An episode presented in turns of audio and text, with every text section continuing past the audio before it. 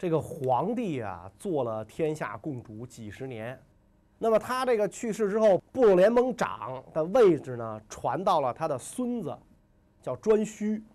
颛顼呢，又传给了帝喾，然后地库再往下传啊，地库再再往下传呢，因为地库是这个是六块钱一小时，所以再往下传就更便宜了，是吧？这个这个不不是那个汽车那个地库啊。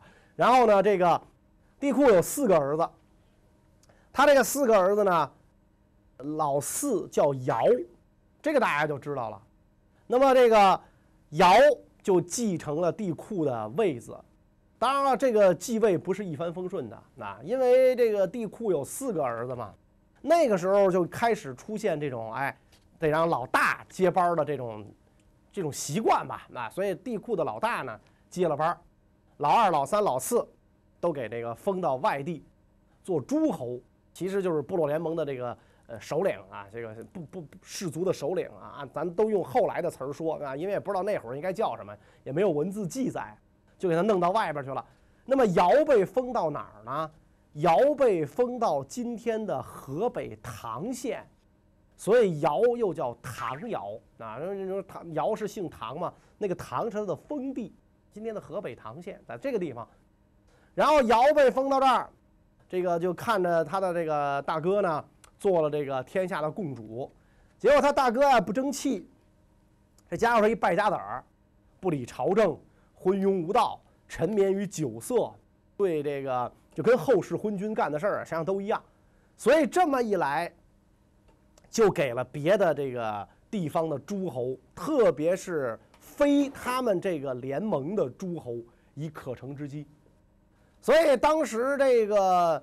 山东半岛的东夷部落就起兵去蚕食这个华夏部落联盟的地盘儿攻陷了大量的这个华夏部落联盟的地盘儿而这个姚的大哥呢，啊，简称叫姚大哥呢，这姚大哥心大是吧？崽儿卖爷田不心疼，老爹传给他的这么好的基业，他不当回事儿。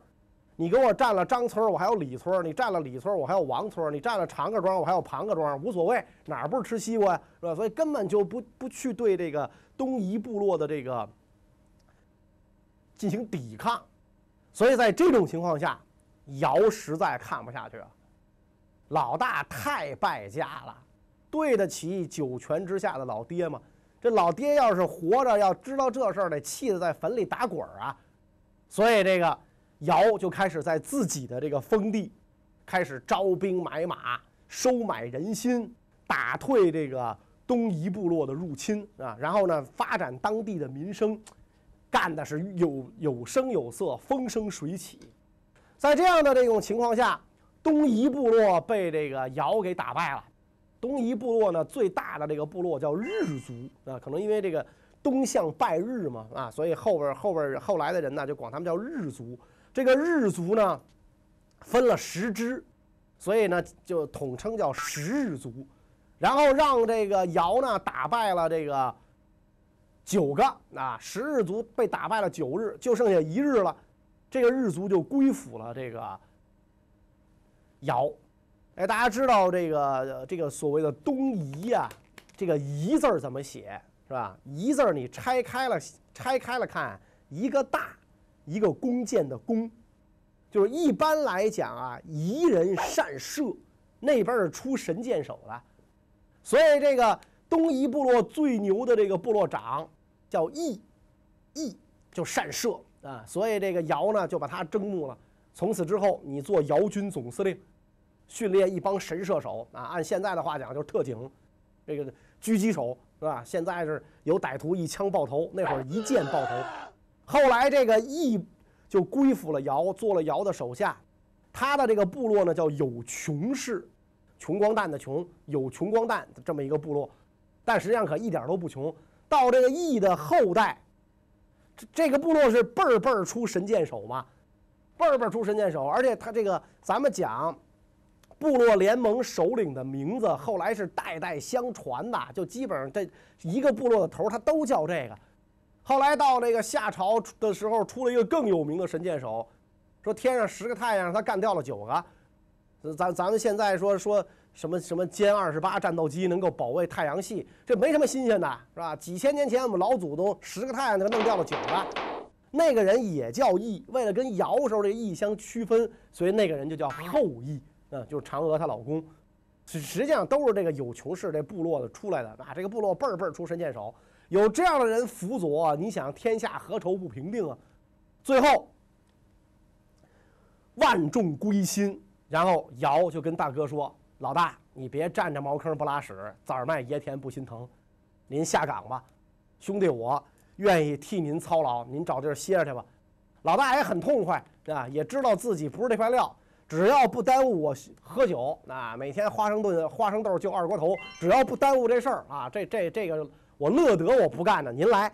所以这个尧就变成了整个华夏部落联盟的领袖。然后他不是一共仨哥吗？老大被赶掉了，去喝酒去了啊！你酒腻子，那得了，你就你就下去吧。老二、老三，一个擅长农业，这个人呢叫计，社稷的计。所以呢，这个呃，就主管天下的农业，还有一个人擅长立法啊，去制定立法。所以，尧领导下的这个这个华夏部落啊，兴旺发达，那一一天比一天比一天好，老百姓幸福指数爆棚。但是，生老病死这是人客观规律，谁也不能逃脱。尧在位据说七十年，但是呢。也一一天一天走向衰老啊，临近百岁。尧一想啊，说这个我这个这个位子我得让出去了啊，我得让出去了啊，让给谁呢？让给这个贤德之人啊，我不能说是像那个我爸爸似的传给我，然后这个我爷爷传给我爸爸啊，不不能这么传了，我得让给贤德之人，就把这天下的人找来说你们那个。给我推举一个贤人继承我的位子，然后大家就说：“你儿子不赖吗？是吧？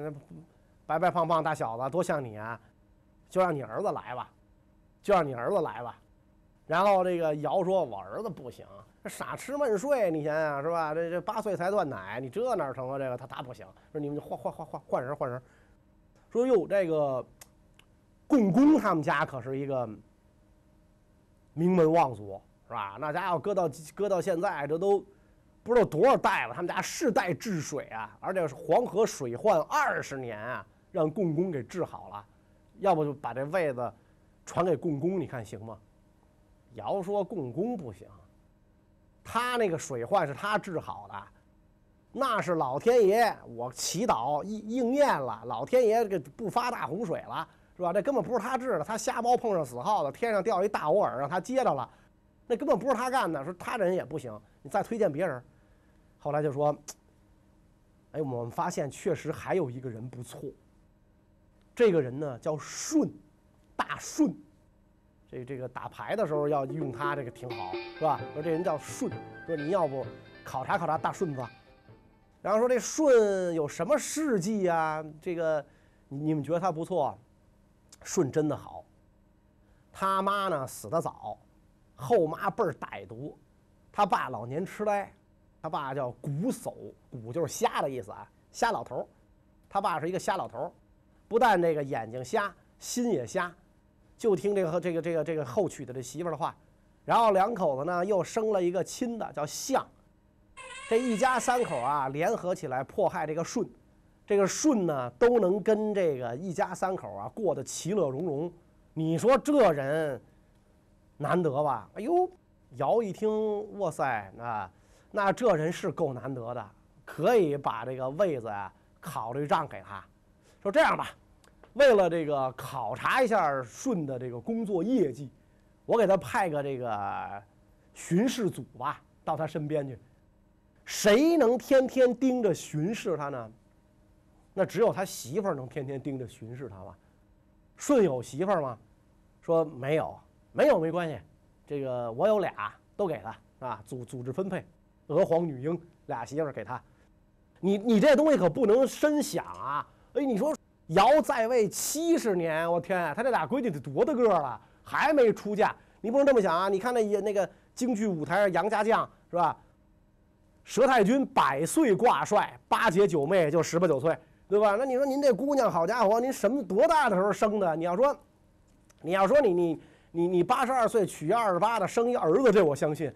你说你八十二岁嫁给二十八的生一儿子，这不可能的，这个对吧？那你说怎么怎么怎么这个佘太君都都都那么大岁数了，完后他这闺女那么小还不出嫁？别琢磨这个，这是艺术。琢磨这个就你没有品位，对吧？这是艺术，所以这个尧也一样，俩闺女娥皇女英就嫁给舜了，然后给舜修了这个宫殿。其实那会儿宫殿就是茅草屋嘛，都给修好了，陪嫁、谷仓，一一顿粮的一连着一顿的粮食，牛羊、丝绸、玉器啊，大量的这个这个这个这个，那会儿就是没有什么 iPad、iPhone 五，不然全给，哇哇就就给个这个，舜一下就有了钱了，哎呦，可有了钱了。软饭硬吃嘛，这属于是吧？有有钱了，这一下，这是舜的钱啊。娥皇女英是嫁给舜的，这些陪嫁是归舜的。这样一来，舜的后妈、舜的瞎爹和舜的弟弟象就不干了，就生气了。哎呀，这个老大有了钱了，都不知道拿出来给我们均分一下。咱要是把老大弄死，这钱可就都是咱的。所以这个顺这后妈呢，这蛇蝎心肠的女人，就天天在自己这瞎眼老公的这个这个前面嘀咕嘀咕嘀咕嘀咕嘀咕嘀咕。她老公本来就眼瞎心瞎，一来二去，耳根子又又软，就听了自己这个败家娘们的话，说好吧，咱把老大弄死。怎么弄死呢？说这个谷仓漏雨，老大你爬上去把这谷仓给修了。顺说：“我弟弟那么年轻，让他修去不行，干嘛非让我修去？”哎，顺这后妈一听阴阳怪气了，呵，你真行哎，官当大了啊！我们支持不动你了，你爸说话你也不听了啊！反正我们娘儿几个在你眼里就哎，反正就就各种说啊，各各种掰掰这一说。舜是个孝顺孩子，是吧？这个这个脸皮又薄，被后妈这么一激，没辙了啊！那好吧。啊，说那那那等等我换身工作服，我也不能穿这个上去，我换身工作服，然后我上去把这谷仓给你补。舜回到屋里啊，就愁眉苦脸。娥皇女英就迎上来了，怎么了，老公？说我知道这帮坏蛋没憋好屁，只要我一上去，他们必然把梯子给撤了，我到时候就就完了，那我就完了。啊，娥皇女英说这有何难啊？上你的，上你的，啊，我们姐俩给你保驾护航。说你们俩怎么保驾护航啊？一人拿出一大斗笠，草帽嘛，大斗笠，来戴上这个，万事无忧。顺拿着大斗笠，这干什么使？这个也不知道，反正一看这个媳妇让戴，知道自己这媳妇冰雪聪明，是吧？这等于按现在的话讲，这是公主嘛，帝王家的闺女，能是一般人吗？行了，拿俩大斗笠就来到这个谷仓前边，啊，顺带着俩斗笠就上去了，开始修补这个谷仓。刚一上去，果然梯子被撤了。梯子被撤之后，底下兵帮五四柴火堆上，点火，想把舜活活烧死在这谷仓里。舜一看这可不好，大事不妙，怎么办呢？猛然间想起头上戴俩大斗笠，哎呦，我这俩媳妇儿冰雪聪明啊，把这俩大斗笠摘下来，拿在手里，从谷仓上纵身一跃，俩降落伞，这就是自由落体运动，咵。下来毫发无损。这个他这个亲爹后妈和这个异母弟弟一瞅就傻了，哇！我哥太狡猾了，没想到拿这玩意儿下来。哎呦，不不好意思啊，你看这谷仓怎么的失火了？我们没注意这个。顺啊，没说没说话啊，就这个这个回回回屋了。一计不成啊，这帮坏蛋又生二计。过了几天，他这后妈又找到舜。说咱那个水井不通了，你去淘井去啊！你得下井，到井里我弄死你，一弄一准儿吧，对吧？你没法再弄俩斗笠飞上来吧？那你这斗笠没有弹簧吧？是吧？你这玩意儿你就在劫难逃。舜也知道啊，我这我下井我更是好歹那玩意儿见天见地，下井的暗无天日啊！这个我不去，不去。这个他后妈又是那一通说啊，你爸爸老了，你当官，反正又是那一通说。顺脸皮又一薄，没办法，又回到家里。我我得换衣服，淘井我得换衣服。回到家里，娥皇女英又迎上来，怎么了，夫君？咋又这样啊？说没没办法，我那瞎爹那和我那蛇蝎妈又让我下去讨井去，看来这回真是在劫难逃了，是吧？咱们就此别过，那你们姐俩另另另嫁他人吧，别千万别嫁我这坏弟弟啊！然后说，我我我我我我我跟你们告别。俩人微微一笑，嗨，下井有什么大不了的？没事儿。顺一听眼就立了，没事儿，下去一堆石头砸死我咋就没事啊？你们俩是亲的吗？是吧？咱你是亲媳妇吗？你怎么说这话呀？俩人一过来拿耳朵来啊，扶耳上来，我跟你说，这么这么这么这么这么着。哇，顺一听，太棒了，那这家伙太了不起了，行啊，兴高采烈就下了井，然后这个。瞽叟坏媳妇儿和他这个笨弟弟，看着这个舜兴高采烈下井，仨人心中窃喜，小子下去就不是你了。然后舜就就绑绑了个绳子，下下下下下下到井底，一扭头，在井壁上有一个洞口，是吧？有一个洞口，这是一条暗道。进去之后，那头的出口在哪儿呢？在舜的卧室里边。因为啊，当初的这套宅子是尧监工建造完了给舜居住的，这是陪送，是陪嫁，是吧？这个陪嫁里边，当初施施工的时候的图纸是尧亲自设计的，啊，亲自设计的。施工的时候分段施工，盖完卧室您走人，挖完地道您走人，盖完厨房您走人，分段施工，找的不是一个包工队儿。所以每个人都只知道自己那一段联合起来就不知道了。那这这个房子到底怎么样？联络图在人尧心目中告诉了自己俩闺女啊，将来能够救难啊，因为这就相当于皇宫嘛，是吧？万一有人造反，你跳井人因为你死了，你能跑啊？所以舜一听娥皇女英当时在耳朵边上跟他这么一说，又特别高兴。原来有这东西，联络图我为你朝思暮想啊！原来有这东西，这太好了。所以。舜就就顺着个地道就走到了另一个出口，娥皇女英就把这个舜就拉上来了人家回去衣服都换好了，茶呃这酒都喝上了，然后跟开始哎准备抚琴一曲，这边还往里扔砖呢，噼里啪啦噼里啪啦噼里啪啦，基本上把这把邻居家的房都拆了，这砖全都扔到里边，累得一身臭汗，以为舜必死，一回屋看舜跟那弹琴呢，小酒喝了，澡也洗完了。然后换上干净衣服跟那弹琴，哎呦，仨人全傻了，尤其他这弟弟，啊吓得跪地叩头不已啊！那然后舜呢，微微一笑啊，下回别这么干了啊！我有神助，你们害不死我。据说打这儿以后，这仨人再也不敢害舜。所以那会儿害坏蛋也有做人底线，干两回不干了啊！不是说不害死你誓不罢休。所以这个这些个事迹，后来就娥皇女英就都告诉了自己的这个父亲尧。后来尧到年老，觉得这个这个位置啊就可以让给这个舜了，所以呢，尧这个就把自己的这个位置就让给了舜，然后呢，舜就做了华夏联盟部落的首领。做了华夏不联盟部落的首领之后，舜征讨了这个。呃，很多不臣服的部落，那不臣服华夏的部落，然后呢，这个编定立法，那这每每修正立法，发展了农业生产，最关键的啊，据说舜王作乐，上古啊礼乐制度，这个乐最早就是这个舜王做的，说这个呢，连到孔子时代还能听到舜王做的乐，所以。这个后世啊，就把皇帝、颛顼、帝喾、尧和舜称为五帝。